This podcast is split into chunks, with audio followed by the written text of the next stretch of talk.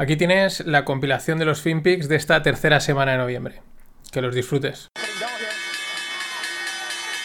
They probably are scary. But the reality here is that the markets have been climbing now ding, for ding, ding, five ding, ding, years. ding, ding, ding, ding, ding, ding. In Wall Street with their algorithms, and short and buying and hedging and options. It's a great speculation. That's what I would say Bitcoin is. Dump it, pump it, run it, yunk it, up it, and stocks go up. What is a stock?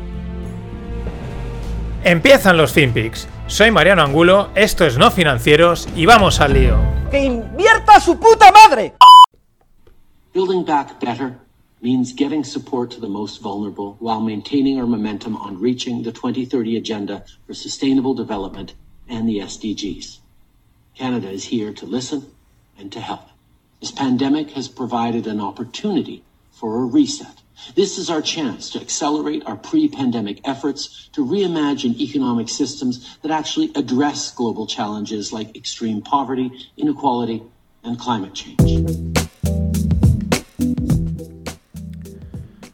¿Qué tal, no financieros? Arrancamos semana. Este que oíamos es Justin Trudeau, el primer ministro de Canadá, pues plegándose ¿no? a, a lo que comentaba hace, el- hace este fin de no el anterior, el gran reset, ¿no? Dice Build Back Better. Es una, una frase que hay por ahí un vídeo en el que la mencionan un montón de, de primeros ministros, la de Nueva Zelanda, el, el inglés, vamos, dentro de toda la que es la narrativa esta del, del reset, lo dice, es la oportunidad para un reset, para cumplir con los SDGs, los criterios estos de sostenibilidad que ha sacado la ONU.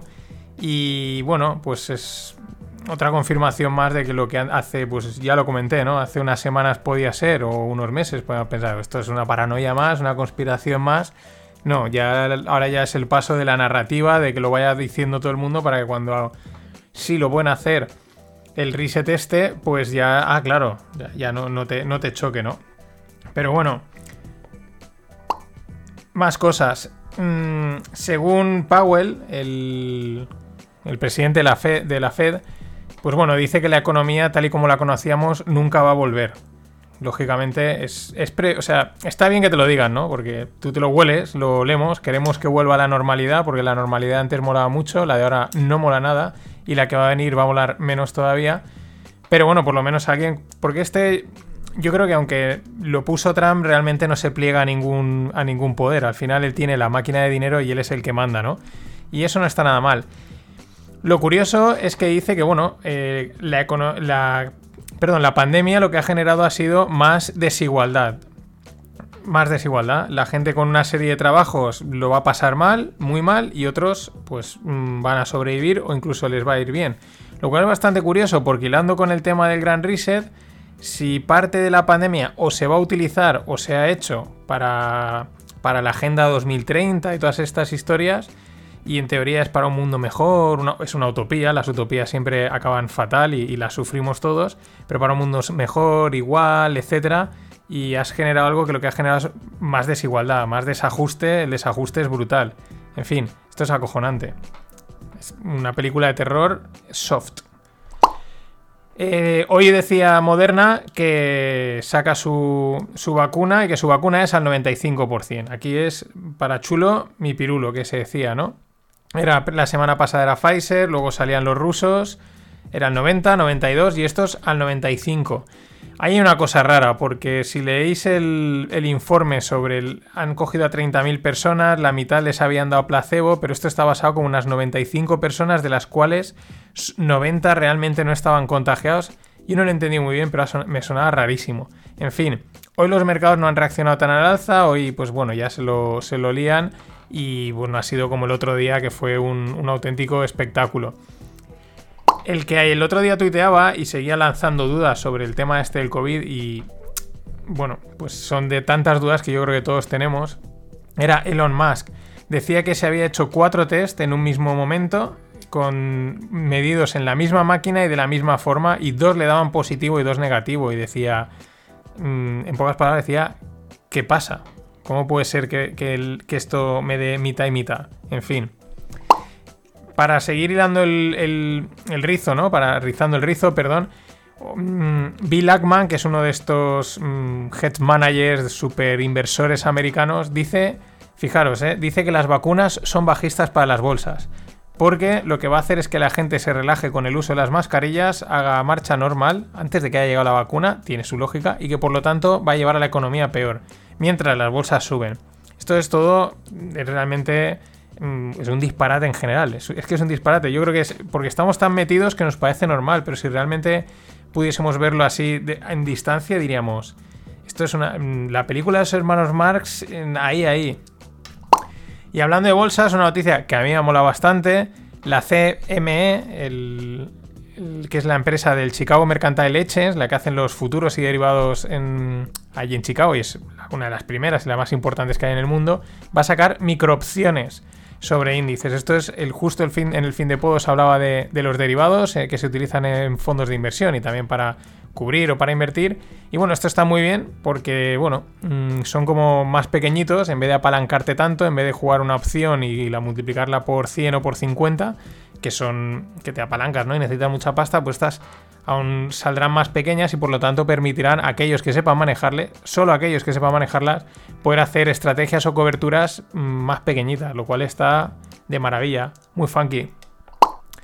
Y bueno, la compañía petrolera más grande del mundo, Saudi Aramco, un pepinaco, pues no tiene suficiente pasta para pagar el dividendo, el dividendo que había, le había prometido a sus inversores, un dividendo de 18,5 billions, no a cada inversor, sino repartido, o sea, una auténtica barbaridad. ¿Y qué está haciendo? Pues lo mismo que está haciendo el Santander, del que luego os hablaré, mm, pedir dinero para, pagar el dividendo, una cosa fetén.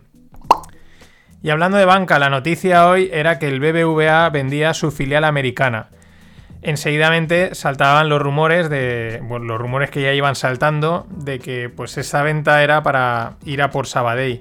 El Sabadell ha cerrado con un 25% arriba, el BBVA un 15%.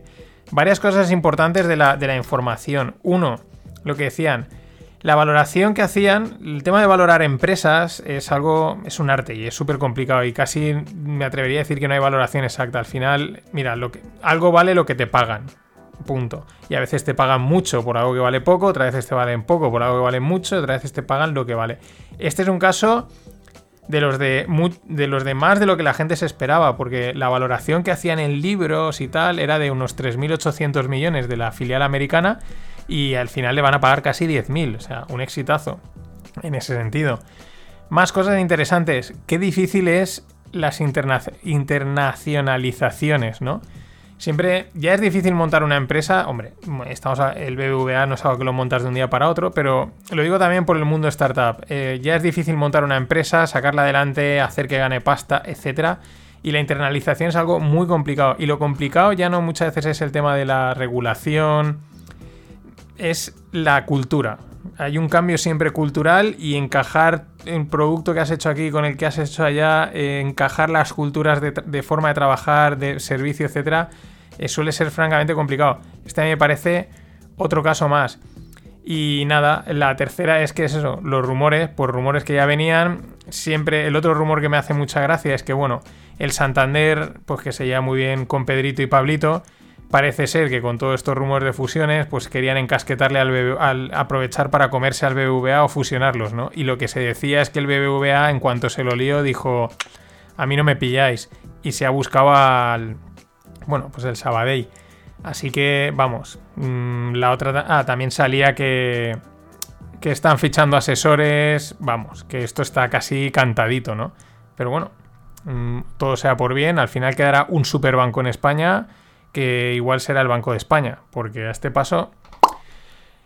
Más cosas del BBVA, del BBVA, vamos al Santander. El Santander en conversaciones para comprar Wirecard. ¿Qué es Wirecard? Pues no os acordaréis, pero es una empresa alemana de tarjetas de crédito, banca, finanzas y tal, que, le, que tenían un pufo de 2.000 millones. A ver, no es que estén comprando cualquier cosa, están ponen más o menos que pagaría unos 100, 200 millones por una serie de activos, ¿no? Al final estas empresas tan grandes, aunque hagan un pufazo, siempre tienen algunas cosas que haya otras que les pueden interesar. Lo que pasa es que, claro, a nivel de imagen, no sé, queda un poco chungo, ¿no? Igual de chungo que queda, siguiendo con el Santander, sí, hoy, hoy, le, ha, caído a Ana, Ana Patri. Eh, compra un jet de 46 millones, que esto se lo echaba en cara el, accionista que el otro día os puse en el corte. Compra un jet de 46 millones al mismo tiempo, el mismo día que anuncia un ERE de 4.000 empleados. ¿Vale? Está claro, es una empresa privada, puede hacer lo que quiera, pero hombre, cuida un poquito la imagen, ¿no? Mm, claro, aquí veis la similitud entre Ana Patri y, Pedro Sánchez, o sea, el jet, eh, despidos, bueno, caso este no, pero bueno, no, el tema de la imagen, mi imagen sí, la del resto no. Y otro dato, bueno, es una cosa, no sé si es anecdótica o no, el presidente de la CNMV, Sebastián Abella, pues no renueva y dejará el cargo tras acabar su mandato.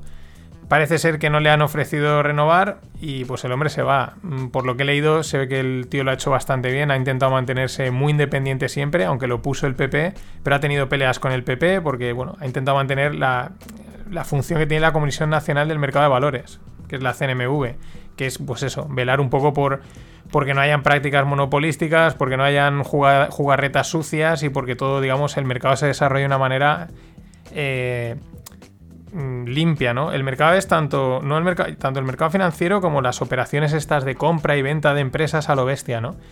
Y bueno, pues que no le renuevan, hablan muy bien de él y bueno, pues es un dato un dato que veremos si a lo mejor es interesante o simplemente es anecdótico es una cuestión de, bueno, de renovación de cargos.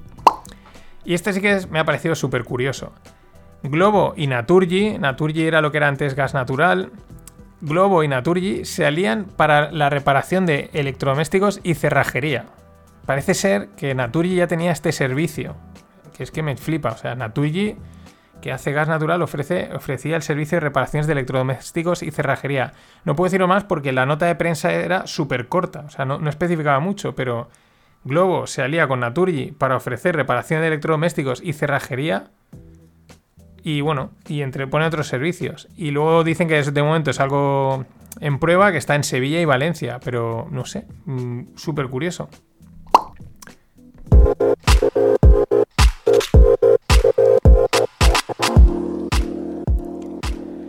Y curioso, curioso, pero muy divertido y mola mucho.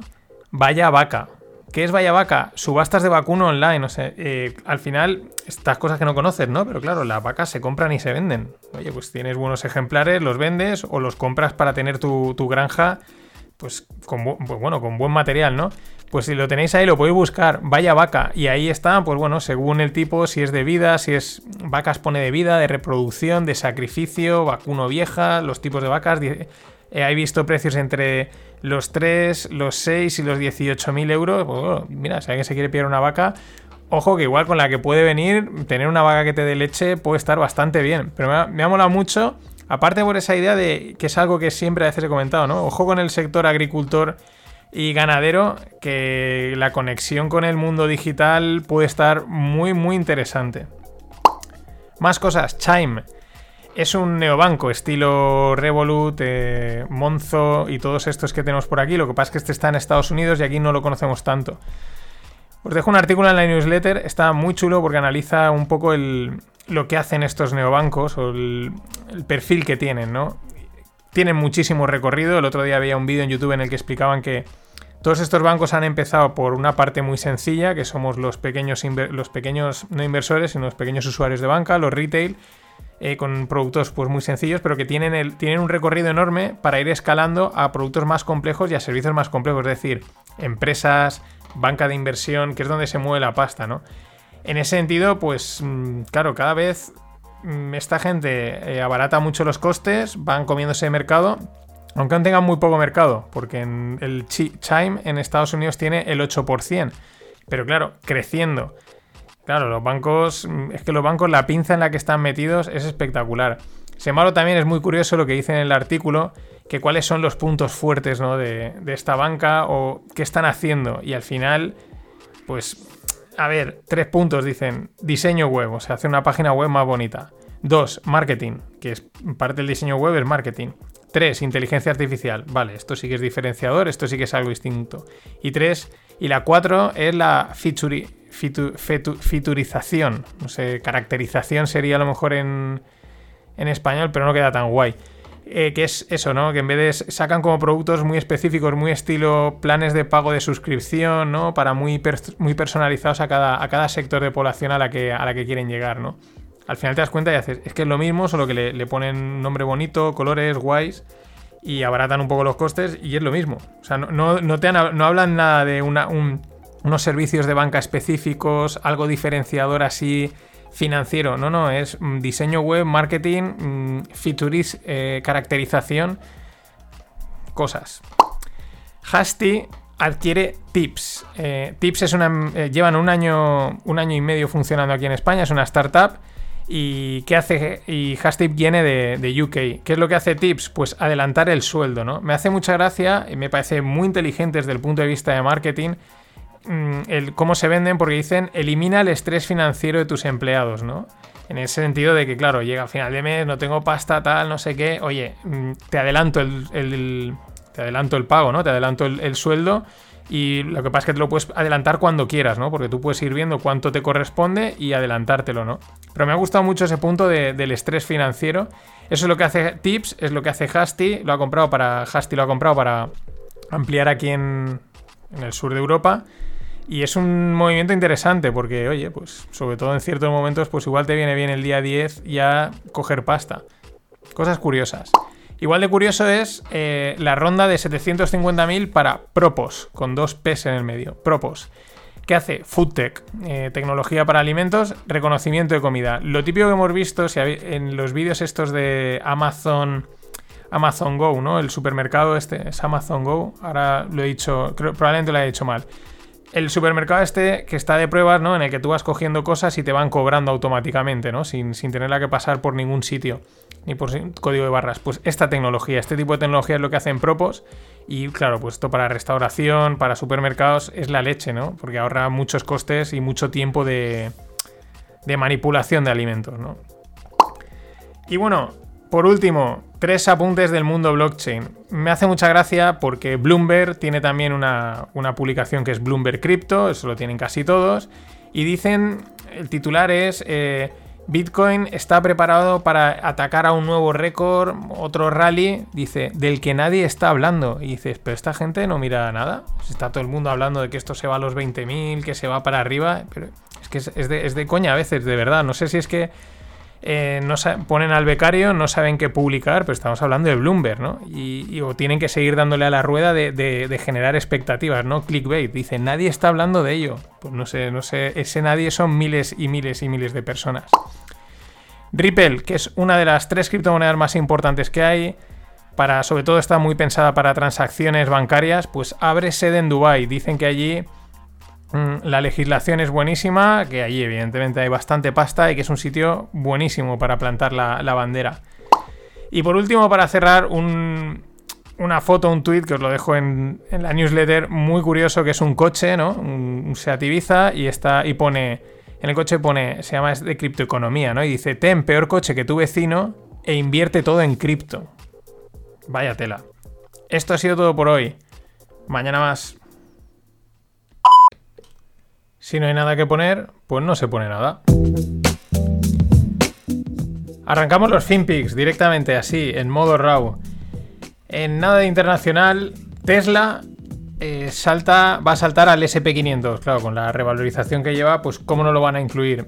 Acordaos, el SP500 son las 500 mayores empresas que cotizan en Estados Unidos y bueno, pues es como una liga, ¿no? Cuando llegas a un nivel de capitalización, es decir, a un nivel de valor, pues, pues entran unos y salen otros. Lo mismo pasa con, el IBEX 35, con el DAX, con otros, el DAX es el alemán, con otros tantos eh, índices mundiales. Así que vamos, con la que llevaba, pues lógicamente era cuestión de tiempo. Veremos a ver cómo rápido sube dentro de, de, las, más, de las que más aportan, ¿no? Porque va, va como un tiro. Eh, lo que también va como un tiro es cualquier cosa que haga Elon Musk. ¿Por qué? Porque la botella vacía de tequila, el otro día os decía, ¿no? Había sacado una botella y la vendía a 250 dólares de tequila. Se agotaron enseguida. Bueno, pues enseguida la gente está revendiendo las botellas, botellas vacías, y a casi 850 dólares. Eso sí que es una inversión mm, cojonuda. O sea, te compras la botella por 250 te mamas el tequila, que malo no sería, y luego lo revendes por 850. Vamos, el negociazo me parece redondísimo. Más, Disney eh, lleva en un año 73 millones de suscriptores, que no está nada mal, no está nada mal las cifras de Disney en, un añito. La verdad es que, eh, la plataforma PIN está bastante bien y bueno, pues cubren todos los, eh, todos los sectores, ¿no? El, principal es el Disney Plus, pero también tienen Hulu. Hulu es un, pues un canal de streaming donde tiene sobre todo pues series, películas, digamos, contenido para adultos, pero no penséis mal, que soy muy mal pensado, sino contenido pues para gente, no para niños. Y el detalle es que Hulu sube su suscripción un 18%. Esto me parece interesante porque es verdad que en general prácticamente todas las suscripciones mmm, no son excesivamente caras, individualmente, ¿no? 10 euritos, 15, 7, 8. Esta es una crítica que yo siempre hago, ¿no? Al final te juntas con X suscripciones y se te va, pues a lo tonto se te va una pasta, ¿no? Pero claro, como empiecen a subirlas para intentar aumentar márgenes, ganar pasta, aquí va a estar interesante la guerra y lo que sucede, un 18% la suscripción no está nada mal. Y no me extrañaría que tarde o pronto el resto de plataformas mmm, pues no hagan esa táctica que es muy típica, ¿no? Te ofrezco algún precio, digamos, de derribo para ganar mercado y luego cuando ya ahí estoy muy posicionado, pues voy subiendo un poquito los precios. Pero ojo, porque un 18% tela. Airbnb ha dicho ya que va a salir a bolsa, ha empezado, ha iniciado los trámites para lanzar su IPO y de momento pues no hay ninguno, muchos datos más. Bueno, ya sabéis que esto pues sale, sale a un precio, más arriba, más abajo y hay que esperar también un poco, creo que le decía Warren Buffett, ¿no? Que había que esperar un poco a que siempre con las IPOs se calmasen. Claro, lo dice él también que puede entrar antes de que salgan a bolsa, como hizo con Snowflake. Pues cosas que tienes cuando tienes miles de millones y acceso a ciertos contactos. Chocante, el tema de las stories. Twitter lanza sus stories, llamadas fleets. Yo no sé qué les ha dado a todo el mundo con las malditas stories. Hay que decir que, no, enganchan, ¿no? Que no están mal, que te pones ahí a ver una detrás de otra y, te quedas tonto. Pero es que hace poco comentaba que en Visual Code, que es un programa de Microsoft para programar, había metido stories. Ahora lo mete también Twitter. Y aparte también saca otra cosa llamada Spaces, o sea, espacios en castellano, que son como salas virtuales de conversación. Esto a mí me suena bastante a Discord. Discord es un, un, chat estilo Slack, que probablemente lo conozcáis, muy parecido, pero que salió más enfocado al mundo gaming, pues para, eh, pues para toda esta chavalada, digamos, y, tiene ese tipo, ¿no? Ese formato como una especie de chat en directo que estás hablando mientras estás haciendo cosas, una cosa que, la verdad, he trasteado así de pasada y mucho más nos puedo decir, pero me suena bastante a esto. No sé tampoco cuál es el objetivo de Twitter, porque al final no sé si va a haber diferenciación entre redes sociales. Si todas empiezan a hacer lo mismo, todas tienen sus stories, que si no sé qué, no sé cuántos, mmm, creo que van a perder un poco la esencia. Y sobre todo te desvía de, un poco de, de, lo que te interesa. Y justamente en el caso de Twitter, una de las cosas que yo creo que más aprecian los usuarios, o los entre los que me incluyo, es que sigue siendo, ¿no? Que no, no se ha desviado, que siguen siendo los tweets y tal. En fin, veremos a ver eh, cómo acaba esto. Más cosas, acuerdo, vamos por una parte de, los pagos, ¿no? La importancia de los pagos online. De hecho, eh, en un curso, una charla que oí hace tiempo, eh, relacionaban totalmente el que hasta que no se desarrollaron el e-commerce, perdón, los pagos electrónicos, hasta que los bancos no empezaron a, a, permitir que se pudiese pagar de cualquier forma online, no es cuando se empezó a desarrollar el e-commerce, ¿no? Y estos van también siempre por delante, claro, al final lo primero es la pasta y cuanto más rápida y más segura llegue, mejor. Por eso son estas dos noticias, estos dos FinPix. Acuerdo entre Shopify y Alipay. Alipay es la división de Alibaba, de allá de China, pues para como una pasarela de pago. Al final lo que hacen prácticamente todos los e-commerce o empresas de comercio es abrirse a todas las posibilidades de pago. Porque es lo que tienes que hacer. Tú tienes que darle facilidades a tu cliente para que te pague como le dé la real gana y en la forma que quiera. Que esto muchas veces aquí en España mmm, no se acaba de entender. Que, que, que, hay muchas formas de pagar y que me tienes que dar todas las facilidades. Siguiendo con los temas de los pagos, Mastercard eh, va a llegar de la mano de Google Pay. Bueno, Mastercard ya estaba, pero digamos, con Google Pay llega a Europa. Se ve que hasta ahora aún no estaban, pero lo mismo. ¿Cuál es el detalle de todo esto, no? Lo rápido que se mueven estas empresas, lo rápido que están moviendo para conectar pagos, facilitar medios y entrar en todos los mercados posibles. La tecnología te lo permite. Esto va un poco también al hilo de, la banca, ¿no? Creo que la banca, lo, lo, iba diciendo, la pinza que le están haciendo por todos lados es enorme y muy pocos bancos parece que se estén dando cuenta y estén por lo menos intentando mm, posicionarse, ¿no? O quizás un poco lo que comentaba la semana pasada de Jeff Bezos, ¿no? Que al final hay, es difícil, ¿no? Cuando ya eres muy grande, estás como muy anquilosado, de repente mm, levantarte del sofá, estirarte y salir a competir. Ese es el riesgo. Pero así están las cosas. Lo mismo sucede con China, ¿no? Mm, no se ha hablado tanto como, como quizás debería desde lo del el fracaso o la paralización de la, de la IPO, de la salida a bolsa de Ant Group.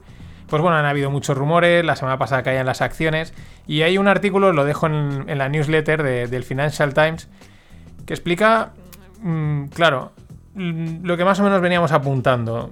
Por un lado, estas grandes tecnológicas chinas, que al final son tres, que son súper grandes, porque tienen divisiones a, mansalva y luego están invertidas en otras, en otras, ¿no? Hacen como una especie de. Tienen su, línea de negocio, más luego aparte como un holding para invertir en otras, ¿no? Con lo cual prácticamente el mercado lo copan. Eh, tres, cuatro grandes tecnológicas. Claro, ¿qué pasa? El gobierno por un lado ve, dice, vosotras sois demasiado grandes, tenéis demasiado poder, esto no me gusta. Es que luego aparte es muy curioso porque explican el, cómo es el mercado chino, es decir, nosotros aquí, eh, lo que estaba comentando un poco, ¿no? La mentalidad quizás un poco más europea y americana, también quizás por, por las regulaciones antimonopolio es, bueno, pues oye, yo te dejo publicar links, te, dejo conectar, ¿no? Interconectar plataformas, que en Instagram, por ejemplo, pues puedas poner un link de Shopify o que puedas poner un link de Amazon, ¿no? Ese tipo de cosas y no hay ningún problema. Allí no. Allí explican que, por ejemplo, en WeChat no dejan poner links de, pues no sé si es, creo que es Taobao o, no me, no me, sé los nombres, pero no sé, ya digo, quién es cada cual, o sea, cuál, a qué matriz pertenecen, ¿no? Pero así se entiende, ¿no? En, WeChat, o sea, es decir, lo que sería WhatsApp es, vale, pues yo no dejo que hayan links de Amazon o que los links de Amazon no funcionen aquí porque yo tengo mi propia división de comercio y ese tipo de prácticas se ve que al gobierno chino no le gusta Básicamente porque lo que parece o se intuye es que quiere favorecer la competencia entre esas compañías para también restarles poder, porque es un problema político cuando estas empresas se hacen demasiado grandes. Ahí está el tema y eso va a seguir coleando. Muy interesante, muy interesante. Y hablando de, pues de tecnología, internet, pagos, los que más cobran a nivel mundial por Twitch. Si no lo conocéis, Twitch es una plataforma de streaming de online, en directo, ¿no? De vídeo. Sí, el streaming es online, que, redundancia más absurda he dicho. Eh, pero en, directo principalmente, ¿no? Streaming en directo de eh, pues, videojuegos y prácticamente cualquier cosa. Es propiedad de Amazon, ese es el detalle. Bueno, pues son como una especie de youtubers 2.0, ¿no? Otro modelo de youtuber. YouTube está grabado y aquí se, fomenta más el contenido en directo. Bueno, pues en el top mundial hay tres españoles. El número 3 a nivel mundial de ingresos por Twitch es, probablemente mucho lo conozcáis, Ibai Llanos. El mega crack este, el chaval este que es, un show absoluto. 1,4 millones al año. Impresionante. El sexto es uno que se llama Auronplay. Casi 1,2 millones. Y luego en el, en el otro, en un montón, porque ahí están todos, hay un montón de, de Twitchers, podríamos decir, juntos, está pues un conocido youtuber llamado el Rubius, que ahí está, hay un rango de bastante gente entre 800 y un millón, bastante en el gráfico. Pero mucho ojo, ¿eh? Ibai, tercero a nivel mundial en monetizando Twitch. A mí esto me llama mucho la atención, yo creo que es, no sé, las nuevas generaciones quizás el concepto del dinero eh, no digo que se lo hayan dado gratis, ¿no? Pero como que, bah, pues venga, le meto aquí clic, clic, clic, clic, le doy clic, clic, clic y le envío, le envío pasta a este tío. Venga, clic, clic, me ha hecho gracia, clic, clic, clic, ¿no? Quizás esa valoración del dinero es mucho menor y quizás también por eso fluye tanto dinero a este tipo de, de, servicios, ¿no? Estás ahí, la gente está en su casa, jaja, venga, métele 10 pavos, ¿no? No sé. Mm, no sé. Es por, por intentar justificarlo. Me parece espectacular y bueno, es una tendencia, hay que estar ahí. Más cosas. El lío de Abengoa, nos venimos a España. Abengoa está en un lío, que si la filial va a quebrar, que si no sé qué, en fin. Eh, parece ser que ayer o antes de ayer hubo un consejo de administración, no se pusieron de acuerdo y van a estar sin consejo de administración hasta el 21 de diciembre. a mí me ha dado pereza. He, he mirado el artículo, estaban comentando. vamos, es una maraña enorme. Si queréis, os dejo el artículo, lo leéis, pero vamos, que ahí hay, ahí hay tomate, tomate el bueno. Veremos, pero esto parece ser que está más quebrado que quebrado. No sé si la van a intentar salvar o qué, pero cuando el río suena... Y para lío, pues el... al gobierno, al gobierno le gusta liar las cosas. ¿Por qué? Porque van a prorrogar los mm, la prohibición de, de que las empresas quiebren o algo así. Es que, en fin, la economía zombie. Oye, mira, si algo tiene que quebrar, es duro, no nos hace gracia, a ninguno nos gusta ver las empresas cerrando, pero si tiene que cerrar, que cierre. Es cuanto antes cierras, antes te rehaces, por así decirlo. Y prorrogar el. echar, ¿no? Aquí no pasa nada, ¿no? Una economía zombie. eh, es que es pan para. No, no, es que es. No es que no es ni pan para hoy y hambre para mañana. Es que ya hambre para hoy y mucha más hambre para mañana. Pero bueno, en estas estamos y en estas seguimos. Y para colmo, pues a perro flaco todos son pulgas. ¿Os acordáis, no? De cuando el, nuestro guapísimo presidente pues volvía de Europa mm, y, le, hacían el coro, ¿no? Con los aplausos, ¿no? Porque había conseguido el dinero. El dinero que hasta este enero, mm, en teoría, no llega. Pero es que veremos, porque parece ser lo que, lo que nos solíamos, ¿no? Que es que no va a llegar. Polonia y Hungría han puesto pegas a los 750.000 millones, que serían las ayudas de Europa, de los cuales en teoría 140.000 nos tocan a España. Ha puesto pegas, bloquea el dinero y se, se habla de que puede que hasta finales de 2021 no llegase ese dinero. En fin, entre unos vendiendo la piel del oso antes de haberla cazado y Europa, que es una cosa lenta y más y lenta y más lenta que el caballo del malo, en fin. En fin. Y bueno, pues otra noticia, eh, no sé tampoco cómo decirla, porque es, los españoles, pues nos reímos siempre de todo, ¿no? Y nos tomamos a cachondeo, pero yo creo que también es un poco triste, ¿no? Ingenio, un satélite español, pues se, lanzó ayer al espacio y ha durado 8 minutos en el espacio. Es, claro, los españoles como somos, jaja, es que esto, es que eso nos pasa a nosotros, ¿no? Tal, pero por otro lado es triste, ¿no? Oye, un, un proyecto tecnológico, algo que, bueno, pues que siempre viene bien y, y que no haya durado 8 minutos. Es un sabor ahí. eh, es carne de meme, pero también yo creo que no, no sé. Un poco triste. Es que últimamente es difícil sacar noticias divertidas. Digo desde este país, claro. Y vamos con las startups. Eh, rondita de. Bueno, ronda. Una rondita es cuando. Yo creo que ronditas son de menos de un millón y rondas por encima del millón. 5 millones para BDO. B de Barcelona, DEO. ¿Qué es? Es una Insurtech. ¿Qué quiere decir Insurtech? Eh, tecnología para el mundo de los seguros. Es uno de los campos, mm, podríamos decir también, podríamos llamarle Insurtech o dentro del campo FinTech, pues una vertical llamada Insurtech. Mm, son empresas muy interesantes porque claro, realmente el seguro es algo que se contrata de una manera mm, bastante rápida, en el sentido de que la valoración de cualquier seguro se hace de una manera matemática. Son tablas estadísticas, es matemática, tú le das tu edad, de, no sé, tus datos, de tu coche, de ti, de lo que sea, y unas tablas dicen, pues a esta persona tienes que cobrar tanto. Con lo cual eso es automatizable. Más luego, aparte, toda la gestión, pues por eso hay varias Insurtechs que están tirando mucho. Una de ellas es la que montó este Iñaki Berenguer. Bueno, estos BDO levanta una ronda de 5 millones. ¿Ellos qué hacen?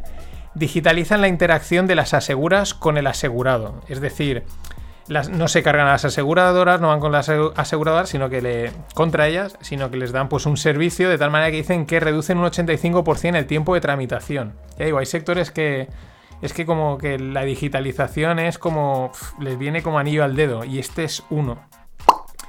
Y de ronda a rondaca. Rondaca de 53 millones para PAC. Como PAC, pero con, con dos As.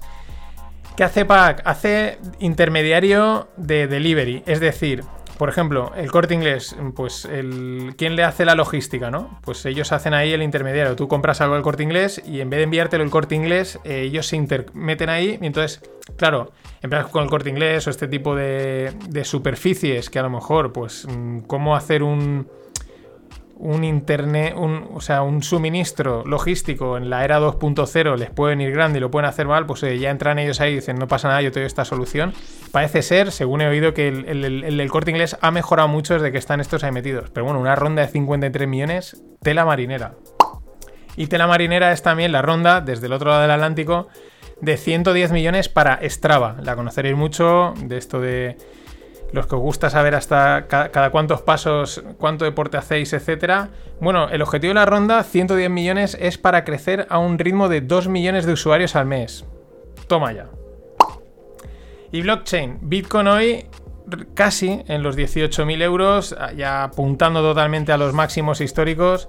Ha subido mil y pico en un día. La gente dice que no hay FOMO. Bueno, vale. Eh, por poner un poco en perspectiva, Bitcoin eh, a día de hoy es solo el 0,24% del mercado global de activos, digamos de los grandes activos, acciones, bonos, eh, high yield, es bonos de, alta rentabilidad, es solo el 0,24%. El oro es 30 veces mayor el, volumen que tiene de, el volumen que tiene en el mercado y el high yield es el más pequeño, que es 6 veces mayor que Bitcoin. Dos conclusiones podemos sacar aquí. Una, aún tiene mucho que crecer y por lo tanto el precio puede subir hasta las nubes aún muchísimo más o eh, es demasiado grande y esto es demasiado pequeño. Recordemos que Druckenmiller decía es ilíquido. Esto es interesante. Y también muy interesante ha sido el tweet que pone ayer eh, Macy Williams, que es aquellos que seáis fans de Juego de Tronos, pues Aira Stark, y ponía un tweet que decía, tengo que comprar Bitcoin y lo curioso es que, claro, un millón de votos, un 46,6% han dicho que sí y un 53,4% ha dicho que no. Independientemente de que aquí habrá mucho troll, que le habrá dicho que no para fastidiar, los fanáticos que sí, etcétera, me parece muy curioso. Un millón de votos y prácticamente un empate, ¿no? Quitando que pueda haber ahí bastante troleo. Mm, me ha parecido, pensaba que iba a estar más descarado a favor del sí, principalmente. Me ha llamado en ese sentido la atención. La otra cuestión es que, digo, ¿Y por qué las, empresas de encuestas aquí, pues el GAD3 y todos estos en Metroscopia? Es más sencillo, coges a una persona de estas, le pagas un poquito o le, pagas bien, te hacen un momento una encuesta de un millón de votos y eso vale más que todas las historias que hacen de encuestas y de rollos. No sé, qué, qué sencillo puede ser si quisiesen.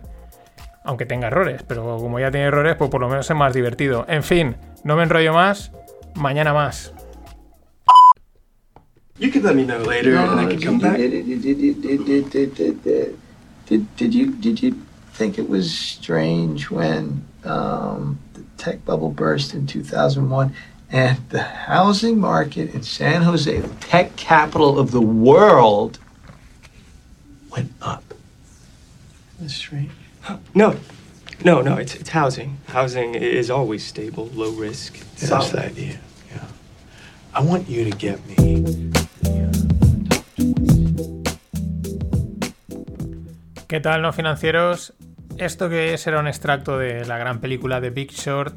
Este es eh, Christian Bale interpretando a Michael J. Barry en, pues bueno, cuando está contratando a un tipo y habla de eso, ¿no? De que petó la burbuja tecnológica en el 2001 y sin embargo el mercado de las casas se disparó de una manera eh, loca, ¿no? Y ahí hay un momento en que va contando que siempre hay signos que siempre son difíciles de interpretar, pero claro, a posteriori también es fácil.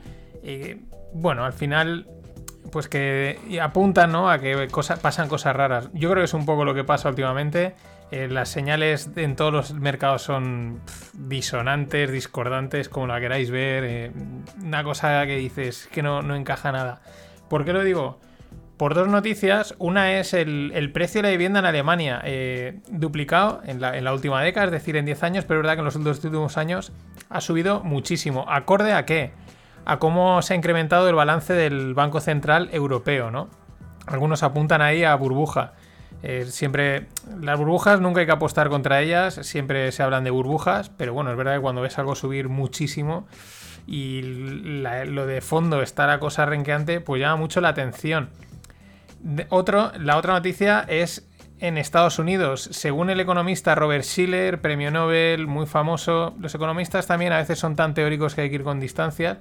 Pero bueno, según un comparable, él hace, pues eso, es un análisis un poco complejo. Pero resumiendo, dice que también hay una burbuja de invivienda en Estados Unidos. Porque más o menos están comparables, igual de cara que cuando estaba en el 2000, antes de que petase, ¿no? En fin, ya digo, un análisis un poco más complejo, lo de Alemania se ve bastante más claro, pero aún así pues es una más de estas de tantas pues mm, noticias o indicadores económicos que por un lado que no, que no sabes, no, no, no encajan unos con otros. Y bueno, como no encajan, pues los del Banco Central de Europeo, pues que son, son unos chistosos, eh, dicen que no hay que fijarse en, en, la cantidad de los estímulos, ¿no? En el dinero que imprimen, sino en cómo están diseñados, ¿no? Es, esto es un juego de ilusiones, ¿no? Es decir, no te fijes en, en, si la máquina está imprimiendo mucho dinero, sino simplemente fíjate, a que es bonita, ¿eh? A que está bien hecha, ¿eh? Pero que eso está tirando dinero a tope. Ya, ya, pero mira qué bonita es, ¿no? Esto es lo que dicen eh, estos caraduras, ¿no? Y claro, los caraduras pues siempre tienen sus, sus artimañas, su, su, lenguaje, ¿no? Su vocabulario específico para edulcorar la realidad. Eh, José Luis Cava tuiteaba, eh, pues como yo le he llamado un diccionario de eufemismos monetarios, ¿no? Eh, asset purchases, es decir, compra activos, es decir, imprimir dinero. Eh, expandir el balance, ¿qué quiere decir? Imprimir el dinero. Cuando dicen financiación monetaria, ¿qué quiere decir? Imprimir dinero. Cuando dicen objetivos de inflación, ¿qué quiere decir? Imprimir dinero. Cuando dicen facilidad de crédito, ¿qué están queriendo decir? Imprimir dinero, ¿no? Son siempre ¿eh? esas palabrería tal. Hay otro, ese ya lo comentaremos algún día, lo, lo, pensaré, que es parecido a las subidas de impuestos, ¿no? Estamos muy lejos de la media, la consolidación fiscal, son todas esas palabritas que realmente lo que hay que decir, mira, te la estamos, pero la banderita de Japón, eso te estamos haciendo. Y hablando de la facilidad para crear dinero, porque es darle a un botón y se imprime, vamos a lo contrario, el oro, ¿no? Ese activo eh, mágico, mmm, fascinante. Y este es otro ejemplo. Encontrar una pepita de oro de una onza de peso es más difícil que encontrar un diamante de cinco caras. Mm, ojalá quien encontrase una pepita de oro, pero es una cosa también curiosa. Es que eh, tiene unas cosas muy, muy curiosas, muy casi anecdóticas el oro, que quizás por eso es, es, lo que es, ¿no? Entre ellas que es el único metal que es de color dorado y el resto son de, de plata. ¿Por qué? Pues porque vino así del espacio. Y bueno, siguiendo en mercados, noticias de empresas, pues aquí es, seguimos, para chulo chulo, mi pirulo, ¿no? Eh, Pfizer ha salido hoy y dice que la, su vacuna ahora es al 95%. Han hecho un, han hecho un nuevo análisis y que al 95%, ¿no? Ayer, antes de ayer salía Moderna diciendo que era el 92 y pico, ellos dijeron la semana pasada el 90, pues sale. Ahora el 95, bueno, a este ritmo, tal y como suben las bolsas y como sube todo, pues en nada eh, la vacuna te garantiza el 150% de efectividad. Pero vamos, seguro, ¿eh? Y la gente se lo tragará porque esto va de esto. Todas estas historias, lo que estaba comentando, ¿no? Generan unas distorsiones en los mercados que ya veremos eh, lo que duran o hacia dónde van, porque pueden ir hacia, hacia cualquier lado. Un ejemplo es que a los quants los están petando. Eh, entre ellos, el mejor quant hasta el momento de todos los tiempos, que es Jim Simons con su fondo Renaissance. ¿Qué hacen los quants? Pues lo que hacen es trading, eh, especular en los mercados en base pues, a machine learning, mm, estadística, datos, etcétera, ¿no? Y lo que hacen es analizar siempre el pasado, encontrar patrones, todo muy matemático y en base a eso eh, pues intentar acertar hacia dónde van los mercados y este ha hecho una auténtica millonada. Pues le están, le están crujiendo porque eso es un ejemplo de lo, de lo irracional el mercado siempre tiene una parte irracional, una vez más, otra vez, pero de lo absolutamente irracional que se ha vuelto el mercado en los últimos meses, que claro, estos que lo que aplican son estrategias ultra racionales, pues están saltando por los aires. Y vamos con, bueno, con otro que a veces yo creo que utilizan estrategias racionales y otras no. Massa Son, eh, Massa Son, que es uno de los capos, el CEO, el que más manda, creo, no sé exactamente si es el, máximo mandatario o está ahí, pero bueno, es la figura más importante de SoftBank, la empresa japonesa de tecnología que aparte tiene un montón de pasta, invierte en un montón de cosas. Eh, fueron culpables este verano de un un squeeze de gamma call, es decir, bueno, se hincharon a comprar calls, opciones calls en el Nasdaq y lo tiraron para arriba, con, metiendo creo que fueron unos 10.000 millones, lo dijeron, no, que tampoco afecta tanto al mercado, no, ya claro, ¿qué vas a decir? Pero bueno, en una entrevista que le hacían a Masason, que es verdad que tiene Laura siempre ser un tío pues, de estos inteligentes, listos, que sabe hacia dónde van las cosas, aunque a veces metan sus liadas. Es verdad que en el último, creo que ha sido el último trimestre, los resultados de SoftBank han sido muy buenos, han acertado muy bien en todas sus, sus inversiones. Pero el tío dice que están preparados para lo peor, que están preparándose para lo peor, que considera que es factible otra crisis estilo Lehman, otra petada estilo Lehman. Y bueno, pues siempre hay que tenerlo en cuenta, básicamente porque aunque se equivocase, esta gente mueve tanta pasta que pueden acabar influyendo en el mercado. Es curioso que lo diga.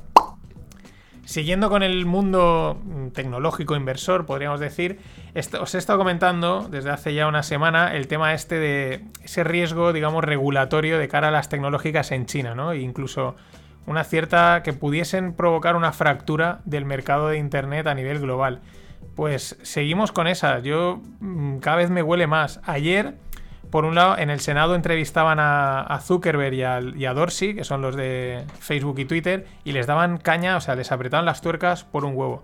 Pero es que os dejo un, de una entrevista que le hacen a Obama, al, buenista de Obama, en el que no lo o sea, eh, la, dice es la mayor amenaza contra nuestra democracia. No dice exactamente el qué, pero se sobreentiende que es Internet, ¿no? Están hablando de Internet, de las grandes tecnológicas, y en un momento que dice la mayor amenaza de la democracia. Entonces le preguntan y. ¿Pero te refieres a las.? Y entonces, claro, ya sale la parte buenista. No, no, yo tengo muchos amigos allí, esta gente no lo hace mal. Bueno, la parte política de no, pero sí, pero tal. Pero va en la misma línea, ¿no? Esto me hace gracia porque es una cosa que ha pasado en la historia en multitud de ocasiones. Eh, ayudas a alguien a ganar y luego ese que ha ganado se vuelve contra ti. Ejemplo fue Bin Laden y en este podría ser otro caso. Eh, quizás la primera situación en la que se vio claro la influencia de las, eh, de las tecnológicas pudo ser en la primera victoria de Trump. No ha quedado claro si estuvieron los rusos por ahí, ¿no? Pero sí que parece ser que los de Cambridge Analytica y una serie de empresas, digamos, puerta trasera, ¿no? Que no se veía, no era visible, eh, hicieron algo. Esta vez no ha sido así. Esta vez es que se ha visto a leguas que estaban, a unos le estaban eh, baneando, le estaban callando los tweets y callando todo, y a otros no. Y ahora puede que esos a los que de momento has ido a ganar, ya veremos cómo queda el tema, igual dicen, ah, pues donde dije Diego, digo Diego. Y, y arreando, a fracturar el mercado. Mucho ojo con este riesgo que a mí cada vez mm, lo veo más, más presente. Más cosas. Venimos a España. Hacienda eh, sigue en su modo Inquisición, la, Inquisición del siglo XXI se llama, en España se llama Hacienda, es espectacular. Lo comentan a varios abogados que sigo en Twitter de que es, mm, vamos, que no hay casi posibilidad de apelación, que lo mejor que puedes hacer es callarte, pagar y arreando, no hay, no hay posibilidad de decir, oye, que te has equivocado.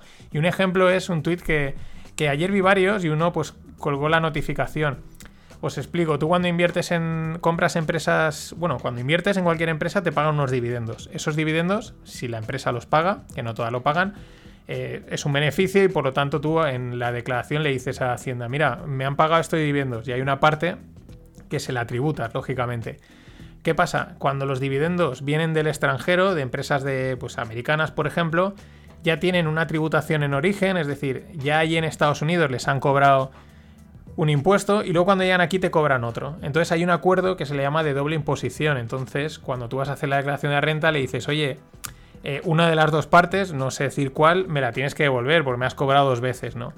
Y esto ha sido así y sigue siendo así. Pues bueno, es que Hacienda parece ser que ha empezado a notificar a prácticamente todo el mundo que se ha desgrabado ese doble imposición que tienen que, justificarlo totalmente. Pero el detalle es que te ponen en, en la nota ponen que tiene que estar en español y si los documentos que aportan están en otro idioma tendrá que aportarse una, una declaración jurada, o sea, una traducción jurada. Es decir, eh, te sale más caro el pan que las tortas, ¿no? Que se suele decir. Es acojonante, lo de, es acojonante.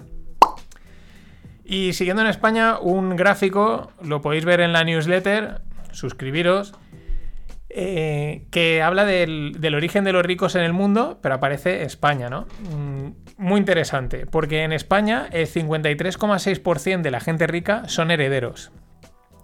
Solo un 15% son fundadores de empresa, un 4% políticos y un 20% el sector financiero. Mm, claro, eh, muy pocos fundadores de empresa. Fijaros el detalle, o sea, un 53,6%, más de la mitad son herederos y, muy pocos, ¿no? Esto es, realmente es, una pena. Mucho ojo, eh, claro, el porcentaje que va a crecer es el de políticos, un 4%, porque estará recogiendo datos de los últimos años. En nada, eh, herederos bajará un montón, fundadores de empresa casi no habrá, financieros, tal y como está el panorama también, y políticos será el 50 o 60% de los ricos de España van a ser políticos, pero sin ninguna duda. Siguiendo en. Bueno, no sé por qué le he dado el botoncito. Eh, por ejemplo, en Rusia, muy, curi- muy curioso, el, el 64% serían, bueno, antes he dicho políticos o conexiones políticas, vamos, lo mismo. El 64% de los, de los millonarios o de los ricos rusos vendrían de conexiones políticas. En Reino Unido, por ejemplo, un 36% son ejecutivos, es el que más destaca, ¿no? Muchas empresas allí. Y Alemania también tiene un 65% de ricos son herederos, un 25% fundadores de compañías, un 36% ejecutivos y este es el detalle. Eh, políticos ricos inexistente, o sea, prácticamente no hay. Estados Unidos, para si tenéis la duda, pues más equilibrado, un 30% fundadores de compañía, un 30% herederos y políticos solo un 3%. Daos cuenta la diferencia entre los países que van como un tiro y los que no, quiénes, cuántos ricos políticos hay y cuántos eh, pues eh, de la parte privada, ¿no?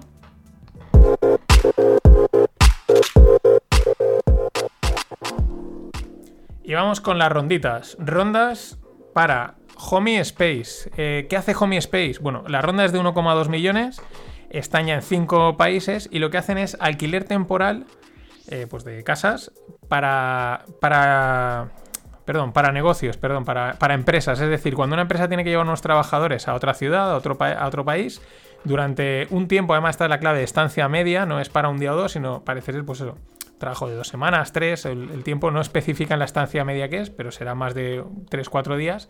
Pues ellos hacen, pues eso, esa, esa intermediación, el Airbnb de ese modelo. Estancia media, alquiler temporal de estancia media para empresas. Les facilitan todos los trámites y bueno, eso es una tendencia que también con Airbnb creció bastante, ¿no? Muchos empleados que prefieren irse a un apartamento que estar en un hotel. Y las empresas también se ahorran pasta. Otra, esta es del siglo XXIII, no es el siglo XXI, es el siglo XXIII. Se llama Multiverse Computing, es decir, computación cuántica. Ronda de 1,5 millones. Hacen, están, están especializados en la parte financiera, con clientes como el BBVA, hacen software hiper eficiente, no eficiente, hiper eficiente para empresas del sector financiero. Eh, yo lo único que sé de computación cuántica es que tú en los ordenadores normales tienes unos y ceros, es decir, tienes dos estados, y en la computación cuántica lo que tienes son eh, cuatro estados, tienes 1, 1, 1, 0, 0, 1, 0, 0. Y eso hace ya que el, tema cambie completamente y la potencia sea enorme. No os puedo contar más porque no sé. Y la tercera startup es Smart Protection de ciberseguridad. Ronda de 10 millones. En total acumulan 20 millones de inversión. Es una de las cinco empresas españolas de ciberseguridad más potentes, que han con mayores rondas, y lo que hacen es proteger, o sea, hacen- dan protección a las marcas contra falsificaciones en Internet. Es decir, eh, cuentan con una plataforma que detecta y elimina automáticamente falsificaciones y los usos no autorizados de, de la marca. Es decir, bueno, aquí es que hay mucho, mucho recorrido, en cualquier sitio te copian, te, te pegan en este foro, en este blog, y es bastante, es un tema bastante importante. La ciberseguridad es otra cosa que está captando mucha pasta, pero la entienden pues los que están ahí. El resto, pues sí, te haces una idea. Y blockchain.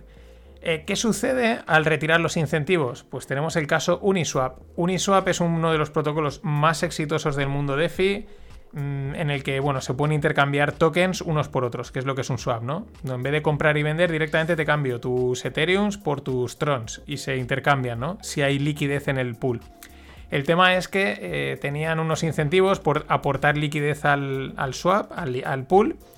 Y bueno, pues ayer acabó y 1.500 millones de dólares han volado. O sea, han volado no, simplemente que la gente los ha retirado. Y claro, si no me das dinero, pues yo los retiro. Ahora parece que pueden hacer otra votación, ¿no? Pero muy interesante, es parte de la gracia del mundo DeFi, de finanzas descentralizadas, los incentivos en forma de qué? De tipos de interés por prestar o que me presten o lo que sea.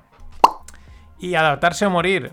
Prosegur Crypto. Prosegur, sí, sí. Prosegur saca eh, una, una división de custodia de criptomonedas. Interesantísimo, ¿no? Dicen, bueno, pues sí es lo mismo, pero en el mundo digital. Esto es interesante por la parte de custodia, ¿no? Eh, al final, cuando ciertas cantidades de pasta, pues es bastante. No lo vas a tener en tu casa en un USB o en tu ordenador. Te interesa, en fin, que te lo custodien, que es la función que hacen los bancos. Más convergencia. Nada más. Hasta mañana.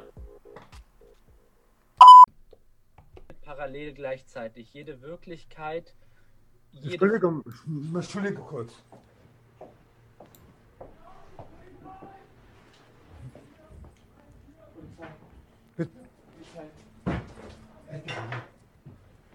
Edgar.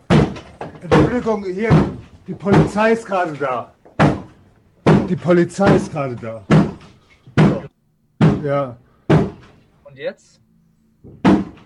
Mach mal bitte auf. Ja, ich weiß nicht, was los ist. Das ist doch, das ist doch gerade ein Ich weiß nicht. Äh, Guck mal, wir haben vorhin über Angst gesprochen. Moment, hier ist gerade die Polizei, bricht gerade die Tür auf. Polizei! Ich will die Hände sehen! Auf den Boden! Auf den Boden! Runter! Beide! Runter auf den Boden!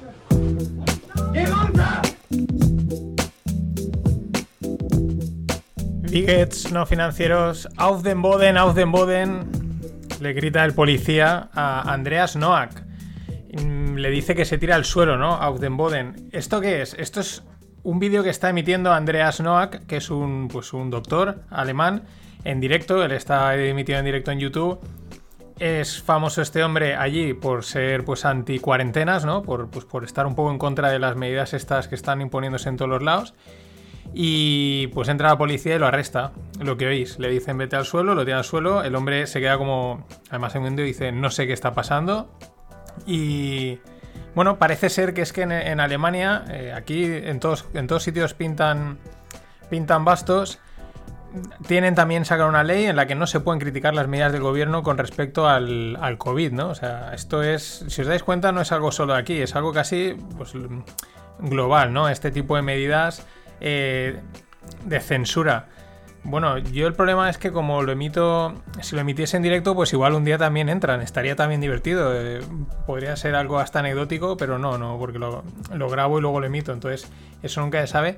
Pero bueno, que bueno, está la duda de si realmente habrá algo más, pero es verdad que mm, llama mucho la atención en cualquier, en cualquier caso, en directo. Y bueno, pues esto es como si está emitiendo en directo Iker Jiménez, aunque Iker Jiménez no es un doctor, y, entran ahí porque está poniendo, pues está criticando algunas de las medidas. Esto es espectacular porque ya digo, es una, es una cosa eh, que parece cada vez bastante más extendida en todo el mundo. Claro, la pregunta es si censuran la palabra en internet, en que es abierta, pues mm, ¿qué tardarán en censurar los productos? Lo que se puede vender, lo que no se puede vender, lo que se puede contratar, dónde lo puedes contratar. No sé. Siguiendo con esto, con, el, con la movida esta global, porque es que es, es una movida. La ONU anuncia el ID, el, el carnet de identidad biométrico digital. Esto es algo que está por ahí, que a veces suena tal. Ahora con el tema de la pandemia, pues quizás más. También se habla del pasaporte sanitario. Vamos, en pocas palabras, eh, estás hiper controlado y o estás vacunado, no solo en esto, sino en todo lo que te digan y cumples con todo, o eres un proscrito del, del mundo, ¿no? Aunque vivas en el mismo mundo. Ahora no sé, eh, he intentado, llevo un rato intentándolo recordar, no sé si es una película, es una serie en la que aparece un caso así, está lo típico el protagonista o la protagonista que está en un momento así tenso y aparece ahí una persona y le salva, ¿no? Y es una escena de este estilo en el que esa persona decidió no ponerse vacunas o no pasar por los trámites y vive pues convive con todo el mundo, pero, pero no existe, ¿no? Y bueno, pues cada vez las series Black Mirror, creo que no sé si era una de Black Mirror, mm, pues van cuadrándolo, ¿no? O igual hicieron Black Mirror para que nos fuésemos acostumbrando. Esto al final ya no sabemos, esta simulación en la que vivimos, no sabemos cuánto es de simulación, cuánto es real. Y a los que no les mola lo real, a la generación Z. Mm, No me digáis cuál es la generación Z, porque está la, la I, la Z, la X, los millennials. Pero mm, son de los jóvenes. De los de, pues yo creo que estos son 16, 17 años o por ahí. Me imagino. Eh, según una encuesta, el 40% de esta gente, de estos chavales, prefieren quedar con amigos virtualmente en lugar de quedar en persona. Mm, quizás, bueno, claro. También hay que entender que están hablando de jugar a la Play y este tipo de cosas. Yo igual hace unos años si me hubiesen dicho, pues al final a veces quedamos ir para jugar al Counter-Strike, que es prácticamente lo mismo, ¿no? Quizás por eso también lo que contábamos el otro día, el auge de las plataformas como Twitch, oye, en casa te ahorras pasta y pues, pues esta pasada se la meto a Ibai. No está mal. Más cosas, siguiendo con el rollo este, ¿no? Con este. mm, Esta cosa que está pasando en el mundo, eh, ya no solo a nivel sanitario, sino a nivel político, mediático, de comunicación. Y en la línea de lo que el otro día comentaba, ahora me acuerdo que cuál. Ah, sí, lo que comentábamos de Amundi, de que habían quitado de los índices, de los fondos indexados, los criterios, eh, habían quitado las empresas que no cumplían criterios SG, los de sostenibilidad, bla, bla, bla, bla, bla, bla.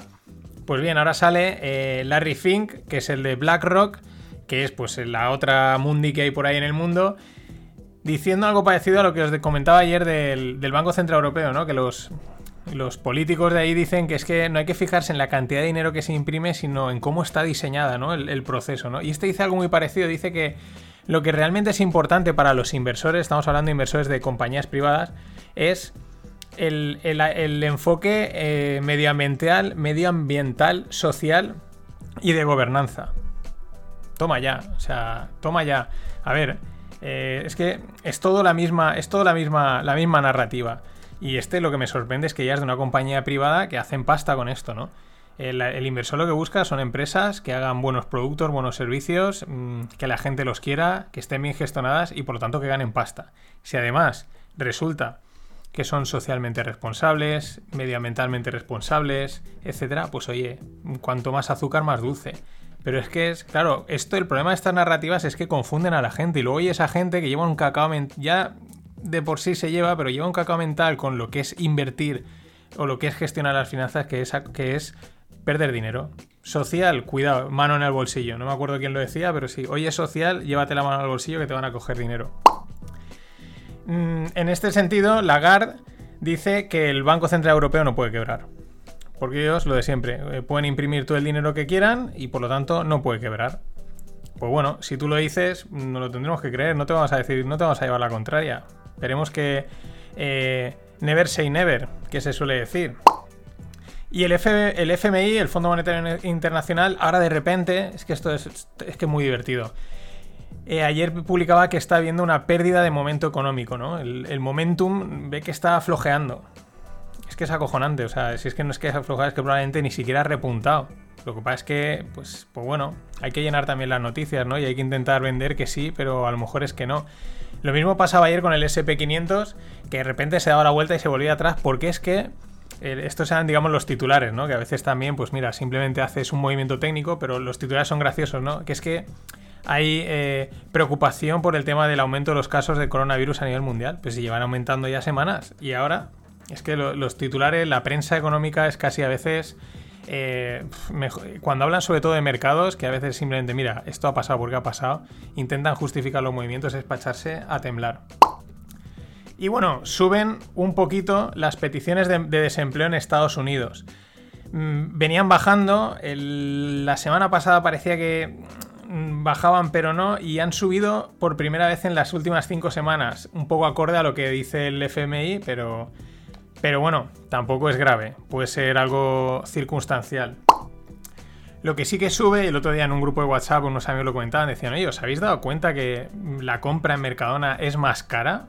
Mm, Es la sensación que tengo, ¿no? Y lo corroboraban varios. Bueno, esto es de Estados Unidos, pero al final también tiene que ver el precio de los cultivos en Estados Unidos en los últimos tres meses. En los últimos tres meses, el trigo rojo duro de invierno ha subido un 33%, el maíz un 32%, la soja un 31% y el trigo rojo blando de invierno un 21%. Estamos hablando de materia agrícola prima y, o sea, prima prima, ¿no? Porque luego eso hay que transformarla, con lo cual si el productor ya la compra cara, ¿cómo quieres que te la venda? Y aquí en España, mm, un divorcio. Salía el otro día en el Confidencial el gigante agroalimentario Luso, que se llama Sovena, y el grupo español, que es de aquí Valencia, Tildan, pues se divorcian. Te habían creado el mayor productor de aceite del mundo, un proyecto llamado Elaya, y bueno, pues al final eh, se divorcian y se reparten al 50% la colaboración. Vamos a la, a la prensa rosa, ¿no? Que es lo que mola, la prensa rosa económica. ¿Quién es Atildán? Atildán es un grupo inversor de aquí de Valencia, eh, entre que los dos cabezas son Aritza Rodero y Roberto Centeno. ¿Quién es Roberto Centeno? Es yerno de Juan Roch. Entonces, ¿qué hace Atildán? Invertir en empresas agroalimentarias, que la gran mayoría son eh, proveedores de Mercadona. Negociazo, vamos. Negociazo. Y bueno, siguiendo con la comida, porque ha salido, pues ha venido así y mola bastante. En Shanghái han salido ya unos coches de la marca KFC, de la marca de coches KFC no, de los Kentucky Fried Chicken, pero son unos cochecitos así pequeños, ¿no? de como media estatura, una especie de mini furgoneta, que son totalmente, eh, no llevan conductor, son totalmente automatizados y llevan la comida ahí ya preparada. Entonces se paran en una esquina y la gente automáticamente es como una máquina de vending que se va moviendo por la ciudad y la gente mete pasta y se compra su pollo o lo que sea. Mucho ojo. Eh, veía otra empresa, otra empresa china que está sacando estos coches a tope, porque ya entonces ya ni locales de restauración ni nada. Tú mm, sales en una esquina, esperas a que te venga el cochecito, te a ver qué lleva. Pues me pillo mi hamburguesita, mi Coca-Cola y que se vaya a otro lado a servir. Mucho ojo con esto, muy interesante, por eso yo lo digo siempre, Long Robotics. Más cosas. Seguimos en el mundo así tecnológico que es que tira un montón. Os hablo, igual no la conocéis, pero os la menciono porque probablemente no tardaremos mucho en oírla más por aquí. Una que se llama Gumroad o Gumroad. ¿Qué hacía Gumroad? Pues, o qué hace en Estados Unidos. Es como una especie ya de tienda online en la que tú. mm, yo entré una vez, le eché un ojo rápido, eh, tú te registras y puedes en- prácticamente enseguida empezar a vender. No es un Shopify, porque tú en Shopify tienes que crear eh, la infraestructura un poco, desarrollarla un poquito más, ¿no? Es fácil, pero, o sea, lo más difícil es hacer el e-commerce de cero. Luego tienes Shopify, eh, que es medio fácil, y luego tienes eh, Gumroad, que pues puedes vender camisetas o cosas ya a través de, directamente está como, como montado para ello, ¿no? Y ellos que han sacado ahora, lo digo porque yo creo que no tardarán en- en sonar mucho más aquí, igual que le pasó a Patreon. ¿Qué hace, qué hace Patreon? Por si no, supongo que muchos lo conoceréis.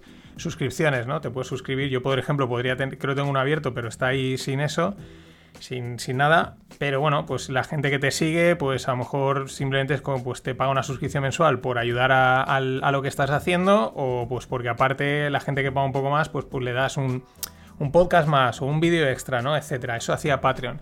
Patreon hace poco empezó a hacer lo de Gumroad, que te, te permite ya vender, pues yo qué sé, merchandising y te hace como una mini tienda, ¿no? Y entonces ahora Gumroad ha sacado también las membresías Patreon, es decir, a la peleita. Y por eso era, era una excusa perfecta para mencionaros Gumroad, porque yo creo que no tardaremos en oírlo mucho más por aquí, por España.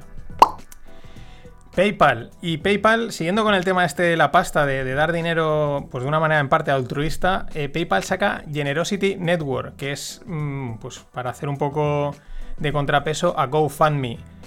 GoFundMe y el Generosity Network son mm, para que tú montes una campaña de levantar dinero, de fundraising, de, de captación de fondos, que no me salía la palabra, eh, con fines benéficos, ¿no? Y tú puedes montar tu propia campaña para levantar X pasta y ayudar a lo que sea, ¿no? Está GoFundMe y claro, PayPal ahora pues ha sacado esto de Generosity Wor- Network. La verdad es que PayPal últimamente se está moviendo bastante y está posicionando en sitios muy interesantes. Y si a veces nos quejamos de los bancos, de que JP Morgan y Goldman Sachs, que, que son unos cachondos, son unos guasas, eh, pues les meten de repente una multa de 3.000 millones, ¿no? Y dicen, ay, venga, te la pago, ¿no? Y dices, pero tú, mientras has hecho 200.000 millones gracias a, ese, a esa jugarreta que has hecho. Pues eh, no son los únicos. Este es el caso de Apple. Apple va a pagar 113 millones de euros, perdón, de dólares de multa en Estados Unidos por ralentizar móviles. Esa, esa movida que hace un par de años, que ya se, lo veíamos desde hace tiempo. Es que era muy curioso. Cuando iban a sacar un móvil, toda la gente que tenías alrededor con un Apple empezó a decir, yo noto que me va mal, yo noto también un poquito de autoengaño, ¿no? De excusa para comprárselo. Pero bueno, eso se demostró que, realmente habían ralentizado los móviles y les van a hacer pagar 113 millones de euros. Es como si a ti te, hacen pagar un euro por haber ganado 10.000. En fin, no hay mucha diferencia. Y para cerrar esta parte, muy interesante, porque el otro día saltaba lo del BBVA con Sabadell, pero BBVA es que son listos y dicen, ¿qué hacen en las negociaciones? Mm, quiero irme con la rubia, pero igual también me voy con la morena. Parece que ab- abren las puertas al Banco Garanti, del que tienen una participación. El Banco Garanti es un banco turco. Ahora mismo está la cotización caída un 75% respecto a cuando invirtió BBVA en el 2010, porque la lira turca está, vamos. Y entonces estos han abierto la puerta como, bueno, yo tengo aquí 10.000 kilos que me han pagado por la filial americana, mm, no sé qué hacer, el Sabadell o Garanti. Veremos si no hacen las dos, porque está dando una desplomada, igual le vale, o simplemente es una estrategia para, pues bueno, para avivar las negociaciones, ¿no? Esto en el fútbol se hace un montón.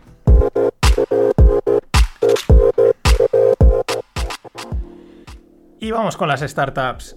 Mm, Devo. Devo se habla alguna vez, es una de las. Bueno, una de las joyitas. Hay muchas joyitas en España de ciberseguridad, un pepinaco. Tal pepinaco que en un año ha crecido un 100%.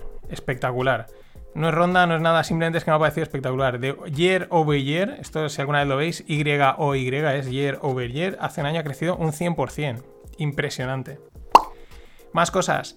El último acuerdo de Pipedrive, que es una de las. una startup de temas de marketing y tal, desde Estonia, pues bueno, eh, confirma o bueno, mm, eleva Pipedrive a una valoración de unos 1.500 millones.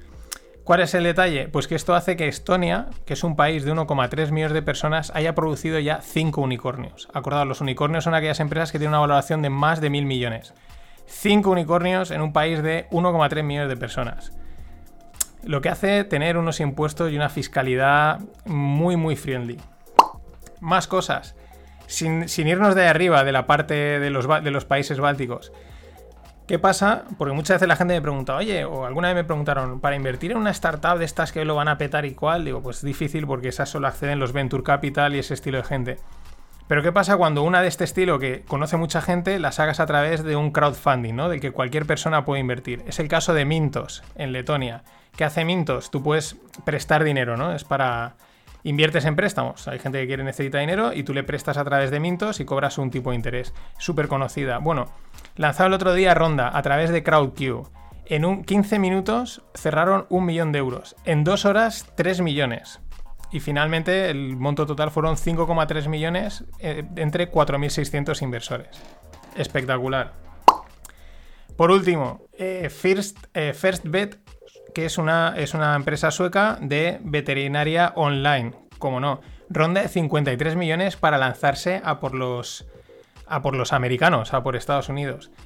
Como no, claro. El sector del el sector de los animales es un sector muy interesante porque tiene un engagement, tiene ahí unas emociones muy fuertes y la gente paga por lo que haga falta.